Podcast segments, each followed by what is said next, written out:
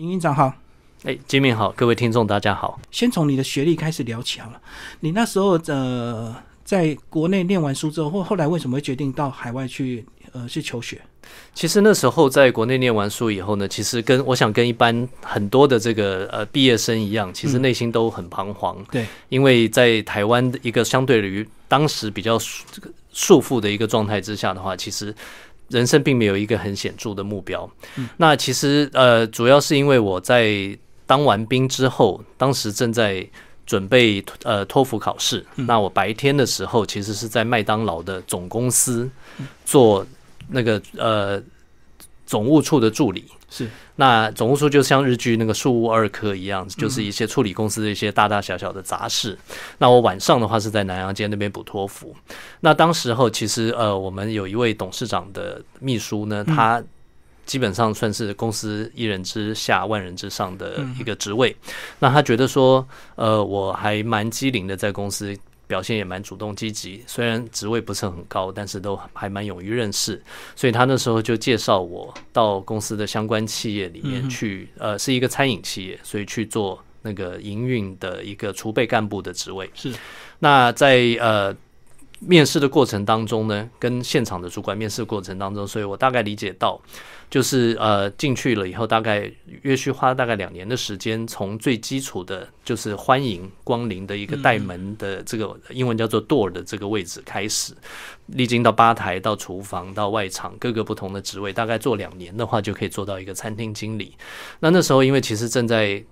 彷徨的时候，就在觉得说人生到底要不要出国念书，还是说在国内就是。在，因为当时在麦当劳总公司的工作也是非常安稳嘛，是不是就此安定下来？但是那时候就突然想到说，哎，那如果是这样子的话，我如果去国外念餐饮管理，那实际上花的时间可能也差不多就是两三年的时间。对，那回来的话，我想应该是视野也不同，能够呃看到的机会或遇到的机会大概也不同，所以当时后来就决定了去国外念餐饮管理这个科系。所以你在台湾没有念大学吗？在台湾没有，我呃那时候像你讲的，我专科毕业了以后就去当兵。嗯嗯嗯嗯，好，后来会为什么会选择美国？呃，因为其实主要是因为我之前有一个同学。他在美国念书，然后他介绍我当地的这个学校。其实我们那个学校很特别，叫做 Washington State University，就是华盛顿州立大学。它是一个呃牛羊比人类还多的一个地方。嗯，其实呃就是我们所谓的叫做大学城 University Town。呃，里面的话大概是居民是只有五千多个人，大部分都是农夫。嗯，然后校园里面的这个学生加上。教授啊，讲师啊，这些行政人员大概是一万七千人。对，所以当地的话是一个两万两千人的一个小镇。嗯，那其实呃，我同学去那边念 MBA，那他待了呃一个学期之后，他他觉得，因为我在当时在台湾跟他很好，那他就介绍我过去念。然后呃，听他叙述这个学校以及他传给传过来给我的资料，我觉得说其实相对于台湾是一个二十四小时不打烊，呃，当时包括像成品的这些书店都刚开始二十四小时不打烊的一个花花世界，其实能够有机会到美国去接触一些比较平凡而乡下的一些生活的话，其实我相信对于念书来讲应该是比较好的。所以那时候，而且其实这个这个是一个就是生活上面的选择，那另外一个选择当然也是经济上面的。考量，因为这个是州立学校，那州立学校的话，对学费的话会比一般私立学校要便宜。哦，所以在美国是私立大学比较好，对不对？当然，当然，那你你看那个 Ivy League 的前十名的学校，大部分都是私立学校。嗯，后来到那边确实有过一些什么田园生活嘛，这样子。哦，当然，其实也不瞒你讲，就是一开始的六个月的时间，其实我还蛮不能适应的。因为其实你像台北，因为我从小到大都是在台北长大嘛。你在台北，你只要下楼到了街上，尤其我我当时住在那个中孝东路四段、仁爱路四段的那那个附近，所以其实车水马龙，你要生活机能，你要什么东西，随手可得。嗯，对。那到了那边以后呢，其实基本上就像我刚才讲的，是一个 University Town，一个大学城。那尤其是比方说像呃寒假暑。假或者是放一些 Spring Break，就是春假、长假，呃，不知道干嘛。Thanksgiving 的时候，其实整个城镇基本上是关掉的，因为其他的美国的学生他们都会回到自己的家里面去过节。对，那所以其实那个城镇基本上就是一个只等于是只有加油站跟呃超市还有药房会开，其他全部基本上是一个呃死城一样的。所以其实我前六个月是不太适应的。可是不是自然那个台湾人或中国人就会聚在一起嘛？你那时候有有有这些人吗？呃，那时候有。其实我当时在的时候，我台湾的学生，我我记得印象中好应该是差不多一百七十几个，我记得。那那那个时候，其实大陆的留学生还没有特别多。嗯，那时候台湾，那美国还算是台湾的一个留学生的主要的选择。那我当时去的，其其实我个人有特别比较积极的去呃避免，就是说跟。因为我我我的观念其实是你如果既然要去国外念书，你就等于是要融入当地的社会，要交当地的朋友，就会讲中文就对。对对对，你如果是习惯性的就是跟台湾的朋友一起啊，这出出游啊、念书啊，或者是一一一起生活的话，其实。你很难去融入，真正融入到美国的这个社会，然后去体验到当地的文化跟生活。所以，其实我当时有一些比较要好的朋友，除了美国籍的之外，那大部分是一些，比如说韩国、日本啊，或者香港的朋友。台湾人的朋友当然也有。那现在回台湾联络，大家互相呃帮忙、互相交流的也还是有。但是，其实我我就是那时候是比较积极的在跟外国的学生来交流。哦，在美国念书的话，其实你毕业以后，他会给你半年的一个。呃，工作签证，嗯，让你在美国找工作，进行相关的这些工作。那我那时候其实旅馆、餐厅管理嘛，那其实你显而易见的就是我 first choice 就是第一选择一定是到 Las Vegas，就是那个拉斯维加斯那边去找工作。嗯，那当时其实很幸运，因为毕业以后是暑假的时候，那正好我们那边有朋友他要回台湾，所以他的房子可以让我住。然后我就那时候，其实我毕业以后就到了 Las Vegas，从 Washington State 到 Las Vegas，然后就开始找工作。那基本上后来我发现到，就是因为我是我拿的是一个学生毕业的工作签证，所以其实我能够得到的工作机会的话，大部分是一些比较 entry level 的，比方说 waiter 的这种工作啊。那呃，像美国，因为美国不是每一个。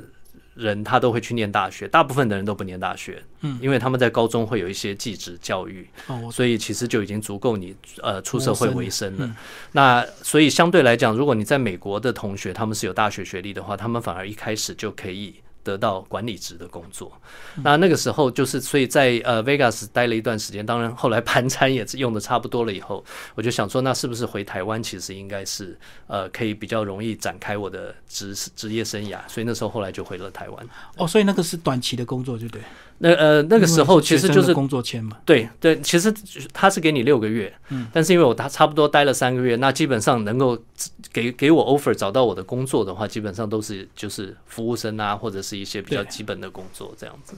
那相对于美国的同学来讲，他们能够得到比较高阶的工作机会，所以那这个是我后来回台湾的一个主要的原因。哦，在那边你只能做一些基本工作，就对。对对对，服务我我对我相信，其实，在七零年代，其实有一部电影叫做《秋天的童话》，台湾好像翻译叫做《流氓大亨》，其实是钟楚红跟周润发主演嘛。嗯。那其实我我我有一个叔叔，他他当时在纽约是负责帮这个剧组处理这个法律事务的。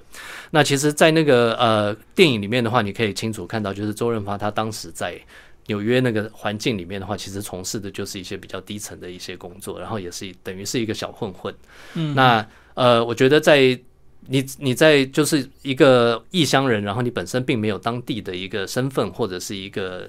长期居留的绿卡的话，其实对你来讲，你的工作机会当然相对的就比较累，就就比较局限了，而且会比较辛苦啊。对对对，嗯嗯。那后来就回来台湾，那回来台湾的工作嘞？回来台湾，呃，你刚问的就是我第一个工作的话是在一家美式餐厅，叫做 Tony Romas。嗯。那他现在已经没有了，它是一个美国连锁的一个乐牌餐厅。那我那时候就是负责外场。呃的营运，那呃，因为跟我所学的话，基本上是完全的是 match 是吻合。我之前在美国，我我们我们系的全名叫做 Hotel and Restaurant Administration，就是旅馆跟餐厅管理。那其实是分为两个组别，旅馆跟餐厅对旅旅馆跟餐厅组。那其实大部分的人都会选旅馆组，因为连锁旅馆五星级饭店感觉是一个比较高级的职缺。那当因为说。太多人选旅馆组了，所以所以当时就是我们的 professor 就是会分组，然后就是把一些本来选旅馆组的人分到餐厅组。那很不幸的，我就是其中一个。所以其实我我可以很，这应该说很很自豪，还是很很很羞愧的说，在美国学旅馆管理三年，但是我从来没有折过。那个床从来没有铺过床，因为我学的是餐厅管理组，嗯，所以我们学的是 food and beverage，怎么样去去呃拿美国的这个 license 去开餐厅，要注意哪些法规啊，然后要这个动线要怎么安排，设备要怎么规划这些，主要是学这个部分。嗯，后来离开台湾什么原因？呃，离开台湾主要是在二零一二年的时候，那时候有一个工作机会是在香港。那其实大家可能呃很熟悉，就是如果有机会到香港的台湾人工作的话，大部分不是法律的相关，就是呃呃那个叫什么金融相关的。嗯，那我当时是在台湾是做品牌，是做精品的品牌，然后是做零售为主。那当时有一个机会呢，其实是跟对方在谈，是说做。台湾的总经理的一个机会，那跟对方谈一谈了以后，其实因为我当时是在手表产业，那其实对方发现说，哎，我有这个手表相关的背景，那这个品牌它本身其实并不是一个手表的品牌，它是以军刀闻名的，就是一个万用刀闻名的，在那个很很很台湾很知名的影集马盖先那个影集里面，就是常常会看到。那他们就想说，哎，那不如就。因为他们想要在大中华区就是发表上市手表这个品相，所以他们就想说，哎，那干脆就把我拿到呃 relocate 到香港去工作，然后就同时就是管整个大中华区的这个手表的上市跟发展。哦，就他们要开发新的产品，就是手表，开发新的品相。那刚好你的上个工作又是手表精品，对对。你们那时候的你的你的上一个那个手表精品的价位大概是怎么样？哦，我上一个工作的手表精品价位是比较高的，因为那那个手表，我我当时负责两个手表品牌，那这两个手表品牌呢，其实是隶属于 LVMH 集团，就是 Moet Hennessy Louis Vuitton 集团。嗯，那其实顾名思义，大家都清楚，就是那个 LV 包包的集团。那相对来讲，也所以它是属于一个高价位的钟表。那它的呃入门价位的话。呃，因为是两个品牌，其中一个品牌的入门价位大概是六万块，那就是最贵的话，大概是我记得没错的话，大概是四五百万的陀飞轮手表。那另外一个品牌是更高单价的品牌，强调复杂功能，它的基本款大概是二十万左右。那最贵的一只表的话是差不多七百万台币。所以他们都是标榜手工表嘛。对对对，因为其实有很多，因为其实我觉得你说手工表的话，这个在现在的这个科技的社会下，其实是一半一半嘛。嗯，因为其实像我本身去过很多的瑞士表厂去参观，去原厂去受训，那其实也可以看到，他们其实也引进了很多自动化的机器在生产一些零组件，但是以组装来讲跟测试的话，当然都还是人人力在进行，尤其是组装。那你常常可能在一些纪录片或者是一些广告里面会看到。有很多白发苍苍的这个老外的钟表师，他们带着那个放大镜，然后就是很聚精会神的在去组那个手表里面非常细小的两三百个零件。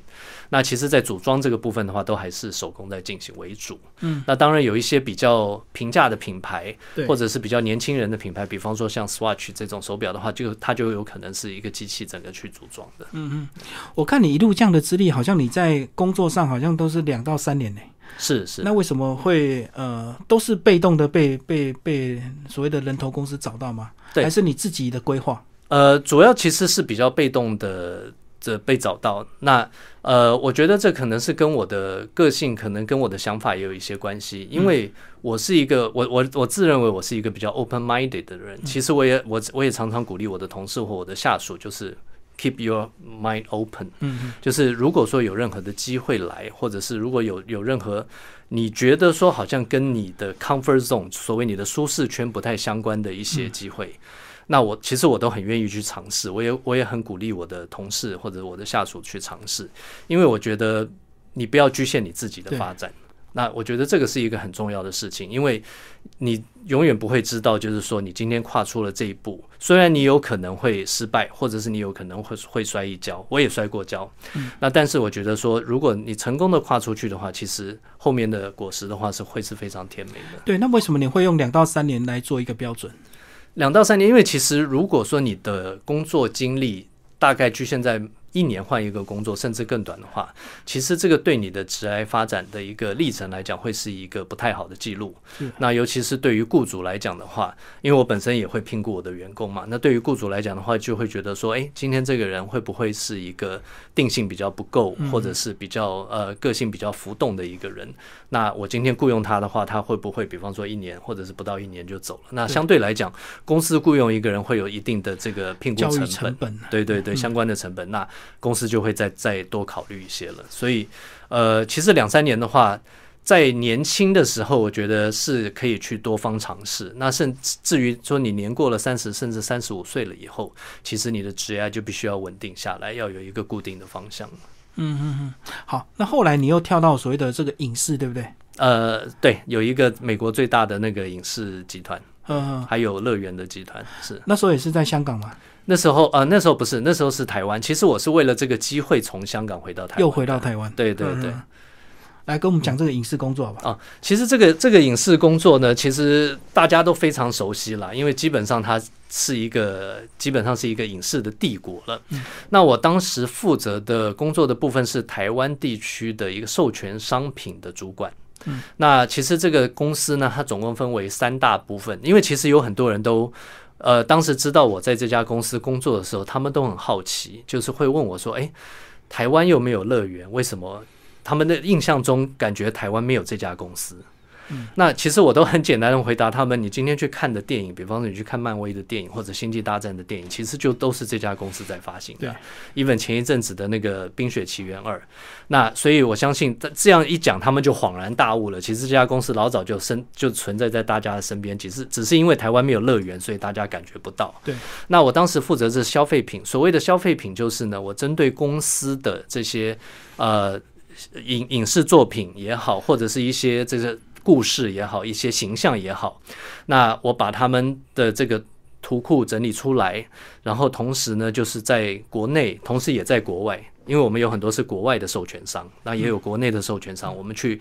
谈、去开发，然后说服他们来做那个公司相关这这些产权相关的这个商品，加入然后我们来得到授权金。对对对，嗯嗯，所以我们会开放我们的资料库，让他们来做一个设计的灵感跟一个发想。那但是他们的最终设计呢，当然就是还是要给到我的部门的里面的这个设计，有三位设计的同事，他们会来审核，同时会来协助修改，以符合公司的一个规范。就是你们不是授权之后就不管了，你们要符合你们公司形象就对。当然，因为这间公司的话，其实是全球知名，那它对于公司的形象也好，或者是配合的这个厂商也好，都有非。非常严格的要求，像如果你想要成为他的授权商的话，除了有一个基本的一个授权金的门槛之外，同时你必须要同意这家公司会派人到你的工厂或者是到你的办公室去做稽核，同时你的报表三年之内的报表也必须要如实的交给他。这个这个公司是非常完整，他不太会去嗯 take risk，就是承受这个风险。然后让呃让这个呃他的合作伙伴去让他的名声受到损害，对他来讲是自我保护。没错，你的工作就是在台湾的授权的代表就对了。如果你在台湾想要得到这家公司的授权，就是要跟你这个部门谈。对，跟我跟我的同事谈，没错。嗯嗯嗯，那你们还要去监督人家的工厂，就对，是还要知道你们有没有如实的去应用。是对。嗯嗯，这个好像又很跳痛哎，对不对？因为是你过去从精品从这个手表，好像又跳到这影视授权，是，所以这个其实呃，就是其实不只是你，其实有很多的人都会有相同的疑问，就是说，哎，为什么好像我的直癌就是嗯前面跟后面都不太有关联？其实我觉得。倒也未必是完全没有关联。比方说，像我一开始是做呃做那个餐厅嘛，那因为餐厅又餐厅是因为我的所学的关系。那做完做了餐厅以后，其实因为本身对于红白酒啊、香槟啊这些雪茄的知识，对，所以后来就进了酒商，其实都是有连接的。那酒商这个酒商它本身是 LV 集团的的酒类事业部，那所以其实到后来就是加入了钟表的这个事业部，其实都是都是有关联的。其实也并没有说真的跳通。的那么那么厉害，那我觉得呃，您刚才讲的这个影视集团的这个工作呢，当然就是一个比较不一样的一个产业。对，那但是其实你看在本质上面来讲的话，其实它也是开发商品。然后我们除了帮呃开发授权商开发相关的商品之外，我们也必须要帮我们的授权商把他的这些授权商品卖到国外，或者是卖到国内的通路。嗯，所以呃。我我相信，因为你你的这个 studio 这个电台非常接近中正纪念堂，其实中正纪念堂常常有办很多的展览，户外的跟室内的都有。那其实我们公司那时候在中正纪念堂就办过很多的展览。那如果你有去那个展览的话，可能你会发现到，就是大概有三分之二的展区呢是展览电影相关的一些道具啊，或者是图画啊，或者是一些呃相关的相关的陈设摆设。那三分之一的展区一定都是贩卖商品，对对对对。那这个主要也是我们的部门去帮我们的这个授权商去找到一个商品销售的一个机会，这样子等于是一个良性的循环，那大家就会更有兴趣来合作。哎，对，就是不管你逛什么展览，你到出口之后，它一定有个文创商品中心啊，你可以买到一些复制品或者一些可爱的一些文创东西。没错，没错。嗯嗯嗯。好，那后来又怎么呃，包括你最新的一个工作是到了阿元肥皂。是是，其实呃，到阿元的话是一个意外啦。那像你刚才讲的，就是我之前呃。每两三年可能就换一个产业，甚至换一个工作。对，那大部分是我被动的，但是其实我也我也必须要坦白的说，就这个我觉得也可以分享给，比方说即将要毕业的一些年轻学子，就是在你的职涯上面的时候，其实尤其是在现在的这个一个非常快速、资讯非常流通的的时代，有的时候呃，所有的事情都不会是一成不变的。那所以像。你你呃，比方说你今天在一家公司工作也好，或者是你在一个呃一个一一就就算一段婚姻也好，它也有可能会有结束的时候。那所以在我当时就是呃，在这个影视集团的工作的结束了之后呢。那其实我后来就非常幸运，也是透过这个猎猎人头公司的介绍，然后能够加入阿元肥皂的这个行列。那阿元肥皂的话，其实我相信不只是你，可能像我在当初在加入的时候，我的同事的都对我都有同样的疑问，就是说为什么我一路外商经验的人，然后会来加入一个本土企业？那对我来讲，其实我的考量点呃很简单，就是我从我毕业以后，基本上就是。帮助外国的品牌，然后我的基本上我的上司都是外国人，然后在台湾就是经营他们的事业，然后贩售商品或者贩售服务给给台湾的消费者。那久而久之呢，其实你会觉得说。就是不管是自己的内省也好，或者是外在环境会给你一些挫折或者一些压力也好，那有的时候其实会想要说，就是我今天能不能够帮台湾的企业，或者是帮台湾的产品做一些事情，让它卖到国外国外去，就是等于有点像是反攻到国外的一个意味。那其实这个机会也是非常幸运，就是阿元肥皂他在找一个。啊，负责海外市场的一个一个同事，因为其实呃，我我相信可能听众不是很理解，就是阿元肥皂其实他在二零零五年创立，他是呃大哥，就是我们的阿元大哥，然后跟他的二弟三弟一起胼手知足，他们是在呃庙口啊或者在夜市摆摊起家的，是非常辛苦的。然后做小生意起家，后来进入到成品通路，然后进入渐渐进入到百货零售的通路，所以做到如今一年大概可以有六亿台币的一个规模。那其实呃，大哥他们在自省这个。整盘生意呢，觉得说接下来的一个着眼点或者一个成长的机会呢，应该会是在海外的市场。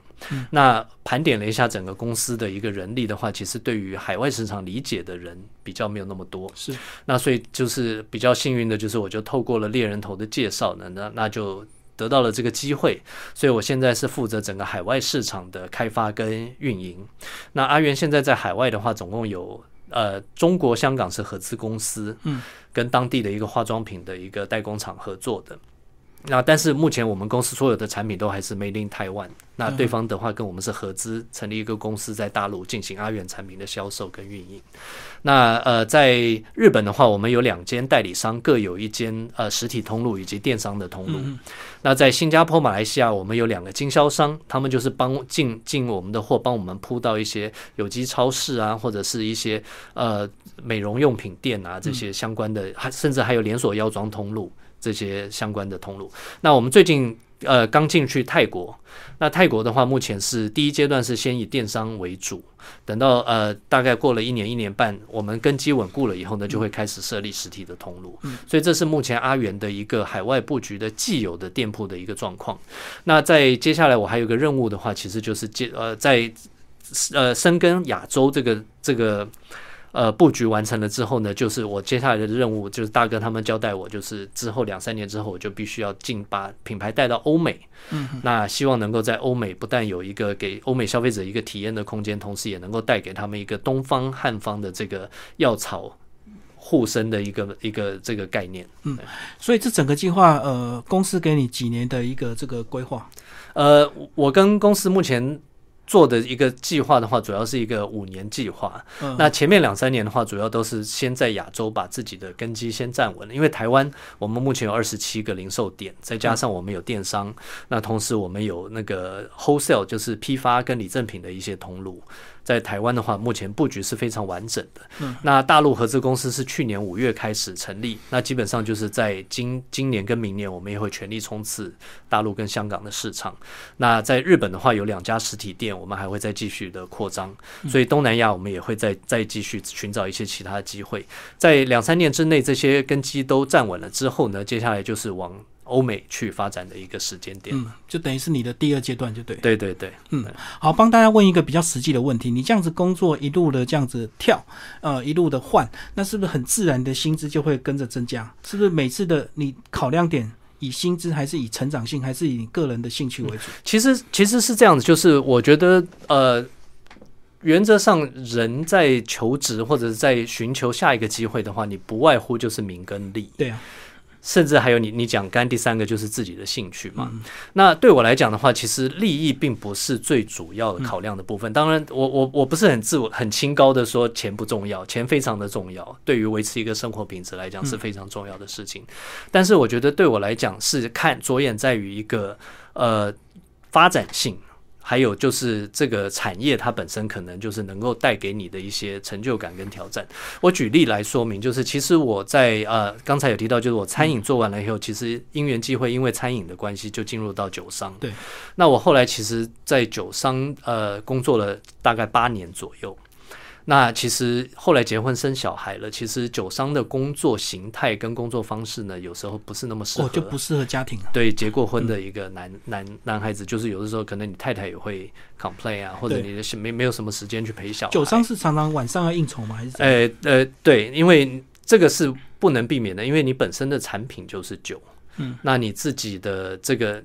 因为你你自己本身的通路也是你你有日间通路，同时你也有夜间的通路，所以那基本上都要兼顾嘛。那所以我后来那时候我我后来就换到了一个手表的产业，那也是到全世界最大的一个钟表集团里面的一个高级品牌去服务。那其实我在呃酒商的时候，我是做行销，我是做 marketing 的，但是我那时候到手表那时候是做业务。嗯，其实是对于工作的这个功能性来讲是完全不一样的。那同时呢，以呃薪水待遇来讲，其实呃可能大家不知道，就是烟酒这个行业，其实对于大家来讲，这个 image 就是形象不是很好，但是实际上他们为了要吸引人才，其实他们给的这个薪水是非常高的。嗯，我我。们的行销预算也是非常高的。我那时候做一支酒，就是那时候在台湾，台湾市场基本上是全世界第一名的市场。我们一年的行销预算是一亿两千万新台币。嗯，所以酒商他们给这个你的薪资来讲是非常的大方。那我那时候换到手表去做业务的时候，其实我大概每个月就少了几万块钱的薪水。嗯，但是呃，我那时候当然回家跟我太太商量好了以后，那双方有共识，他对于我对于我能够有机会从酒商就是转换到其他的产业，能能够有一个比较呃正常的生活，他他其实也是蛮乐观其成的啦。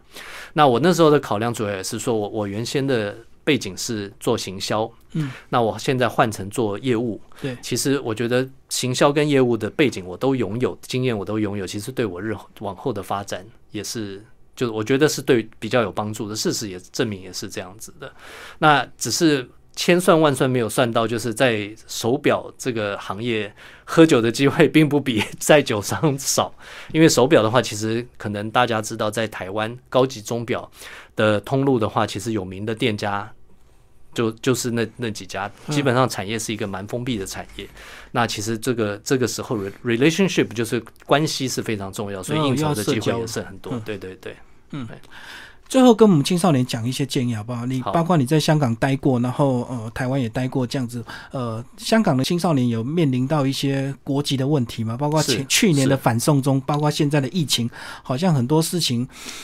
都停顿下来，那好像很多社会的一个现象都对青少年不是很友善，什么低薪啊、高工时啊什么的。呃，那你对这些青少年有没有什么建议啊？我觉得，呃，总结你刚才讲的，其实分为两个部分，一个是对台湾的可能即将毕业的这个这些青年来讲的话，就是低薪高工时啊，或者台湾本体的一个经济成长的幅度的机会来讲没有那么大。对，没错。那您刚才讲到提到香港的话，其实这点我我我那时候我在香港是二零一三到二零一五年，其实就是战中发生的那个前面跟后面的时间，所以我那时候看得非常清楚。嗯那呃，我觉得给。动荡的社会的青年的建议，或者是给台湾这个低成长、停滞的一个社会的青年的建议，都是你社会可以停滞，或者是社会可以给你一些负面的压力，但是你自己必须要往前，你不能自己停滞在那边。嗯，因为我觉得其实我我自己本身也有 interview，也有呃，就是面试一些青少年比较年年轻的一些。呃，小朋友或者是刚出社会的年轻人，那其实我比较担心的事情是，就是台湾的年轻人因为低薪的关系，因为他们社会比较。经济停滞、政治比较纷乱的关系，所以他们比较看不到未来。那比较看不到未来的话，他们就会把他们的希望或者是他们的快乐建筑在一些比较小的事情上面。小确幸对小确幸，就比方说去吃一吃一个好吃的甜点，就很高兴。就就是对他们比较不会去想到太多长远的。但我觉得这也不能怪他们，因为其实。我觉得大人要负一些责任，因为大人目前带给他们的社会环境的话，让他们看不到未来。那但是我要鼓励他们的就是，你必须要自己要鼓励自己，要走出去，然后要能够看得远。今天不要去计较一些很小的这些眼前的利益，你要往你之后比较长远的这个生涯规划去去做规划。那同时，在台湾可能你比较没有办法得到一些你比较想要的东西，或者是一些能够帮助你成长的东西。这个时候，你绝对不要呃。怯于或者是安于现状，嗯，你一定要能够勇敢的跨出去，到海外去寻求你的一些成长的空间。这个是我给不管是像你刚才提到香港啊，或者是台湾的一些青年的一些意见。所以就是世界可以乱，可是你自己不要乱。对，然后同时你必不能安于现状，你一定要跨出你自己的舒适圈，这个 comfort zone 这个概念，然后你才能去面对挑战，才能让你自己有更多的精力，同时也更坚强。可是我觉得现在世代对立很强烈啊，包括老人家就会。骂年轻人草莓啊，那年轻人就会觉得老人家你都把资源占光或肥缺都占光，青少年都没有机会，都是低薪。那这个世代对立到底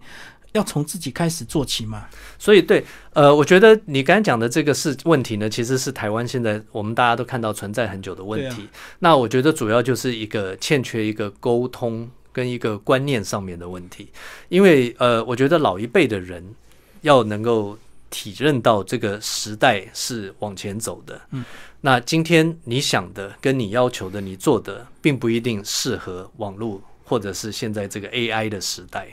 那年轻人可能在面对长辈给他的压力或给他的一些要求的时候，可能也要更多有一点同理心，就是要知道，就是说，因为。他们年纪已经比较大了，他们吸收新知或者是得到新的这些做法或或者是看法的这个管道没有像现在年轻人这么多，所以双方同时都要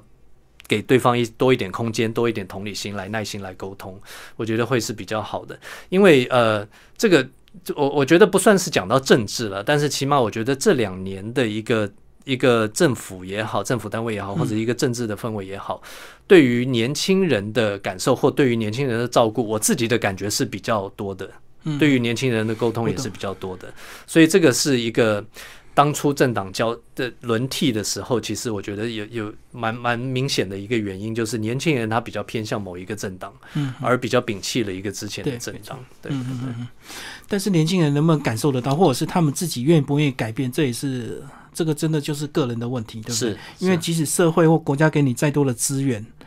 最后还是要靠自己嘛，是因为这个都是一时的，对不对？对对，嗯，对，我觉得就像刚才讲的，就是年轻人就是不管社会，或者是不管经济，或者是不管你的长辈给你什么压力，或者是给你什么框架，你都不要局限在这个框架里面，要要勇敢的能够去 think out of the box，就是要能够跨出这个框架去尝试去想。因为我觉得，既然你年轻，你有本钱去尝试，你有本钱去失败，其实不要怕。像呃我们这个年纪的话，其实对于如果说今天走错一步的话，可能会导致一些比较严重的后果，没错我们要比较小心。对对对，但是年轻人的话，你现在正是有本钱去尝试、去失败的时候，尽管去尝试，尽管去失败。嗯最后你要有这个移动的能力，还有这个移动的家庭，愿意跟你配合这样的一个太太，你们两个怎么沟通啊？哦，我们沟通其实没有什么太大的问题，因为我的太太她去，even 在香港的时候，其实我我去香港是我们是举家迁过去的。对啊，对啊，那呃，我我是我先过去，然后公司那时候在香港帮我找了一个所谓的那个呃公寓式酒店，就是 service apartment，然后。半年半年以后，因为等到小孩这边的学期结束以后，他们才迁过来嗯。对，那考香港的学校。那其实我觉得夫妻沟通的话，其实我不是夫妻两性相处专家啦，所以我没有什么资格在这边讲夫妻沟通的理念。但是我觉得就都是凡事，因为既然是夫妻，都是自己人，就是彼此要牵挂一辈子的人，那你就是必须要敞开心胸，就是所有的事情都要摊开来讲，不能有所保留。对我来讲是这样子的。那当时的话，我觉得我也非常感谢我太太跟我女儿，就是我女儿当时还小，那时候是小学三年级的时候，然后就是从等于是她是从台湾的公立国小，然后直接转到香港去考。香港的这个国际学校来念，所以当时我觉得冲击比较大的是我女儿，对啊，她又要讲英文，又要讲广东话嘛，呃是不是，广东话倒还好，因为其实他后来进了国际学校以后，其实是全英语的哦，学校。那当时他们是英语加上每天有四十五分钟的普通话，所谓的普通话就是大陆那方面的嗯国语。那反而他在台湾是完全是国语的一个小学，所以他当时前半年吃了非常多的苦头，也遇到了一些霸凌的状况。嗯其实，在这些霸凌的状况，他他是一个非常坚强的小孩了。他当时没有跟我跟我太太让我跟我太太知道你，们是事后，反而是我们事后他跟我的朋友聊天的时候，我们才知道说哈，你怎么没有跟我们讲？那他是一个就是非常坚强的小孩。那我太太的话，她那时候在台湾其实本来有工作，那她也是毅然决然的就就是辞辞了工作，然后带着孩子到香港来跟我一起生活。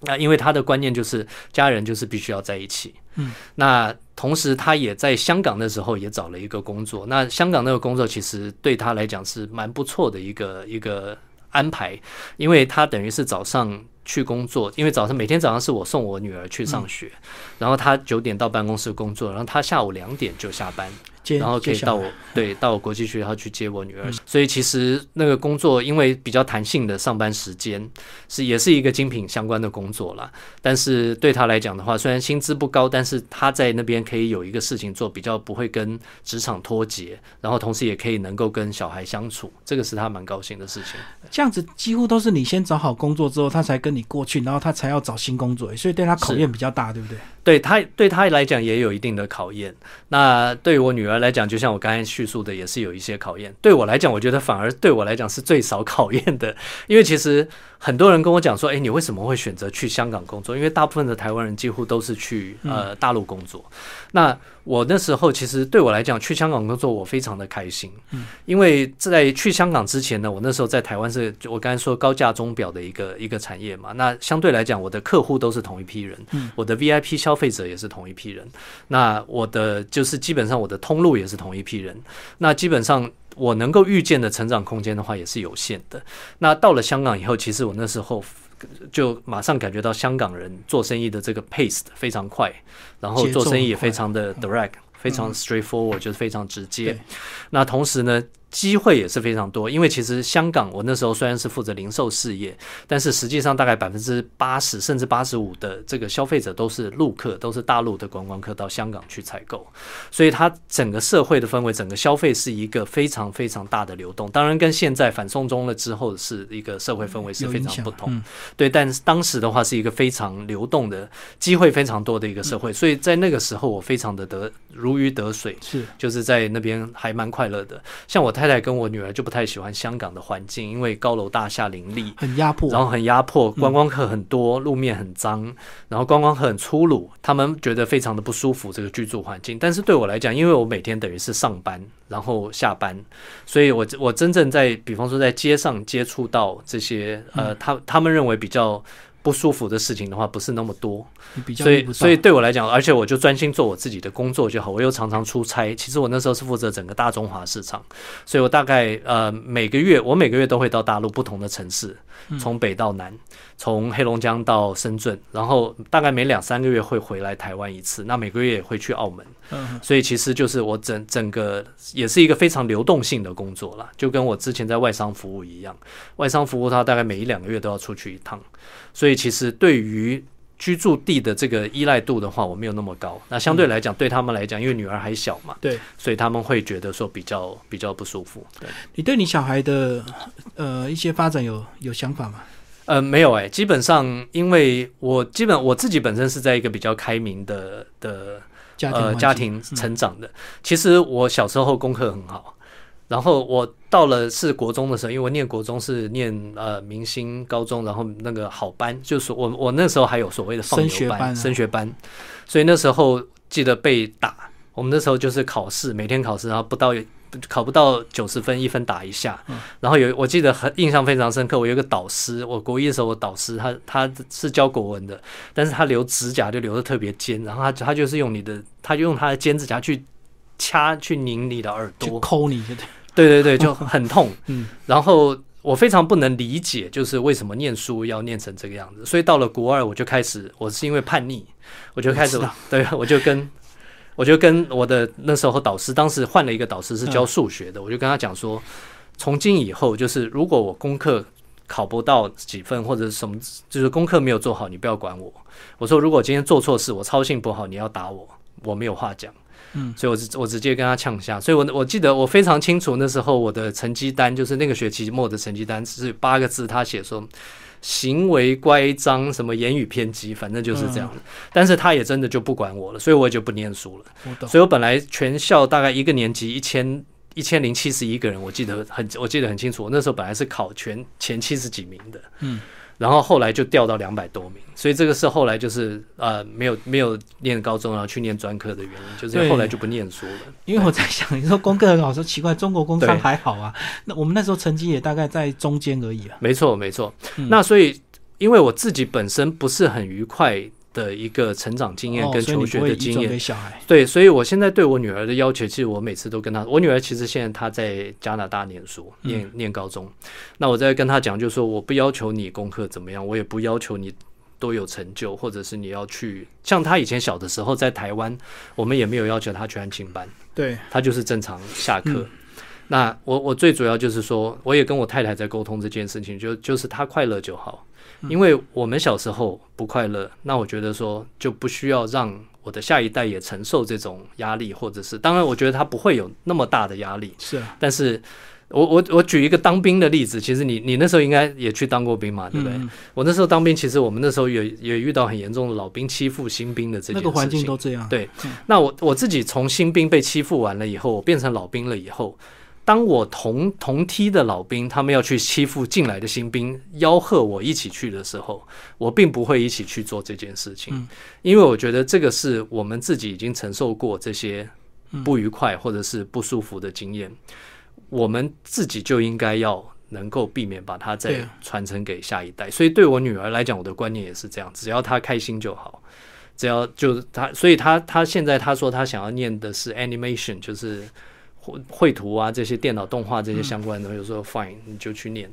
对，只要你你高兴就好。你能不能赚大钱？你你不是做医生，不是做律师，不是做做经商什么？你能不能赚大钱？你自己想清楚，那不是你的志向，你 OK 就好。我不会要求你，我觉得都基本上都是自己顾好自己就好。嗯，不过至少你在整个职场上也算是给他一个标杆嘛，哈，给他一个方向这样子。不敢讲了，对对，希望就是他能够也也观察到一些事情，学到一些东西。好，今天非常谢谢我们的这个阿元肥皂的这个呃海外事业群的营运长熊华斌为大家介绍这个海外工作经验。好，谢谢。谢谢谢谢。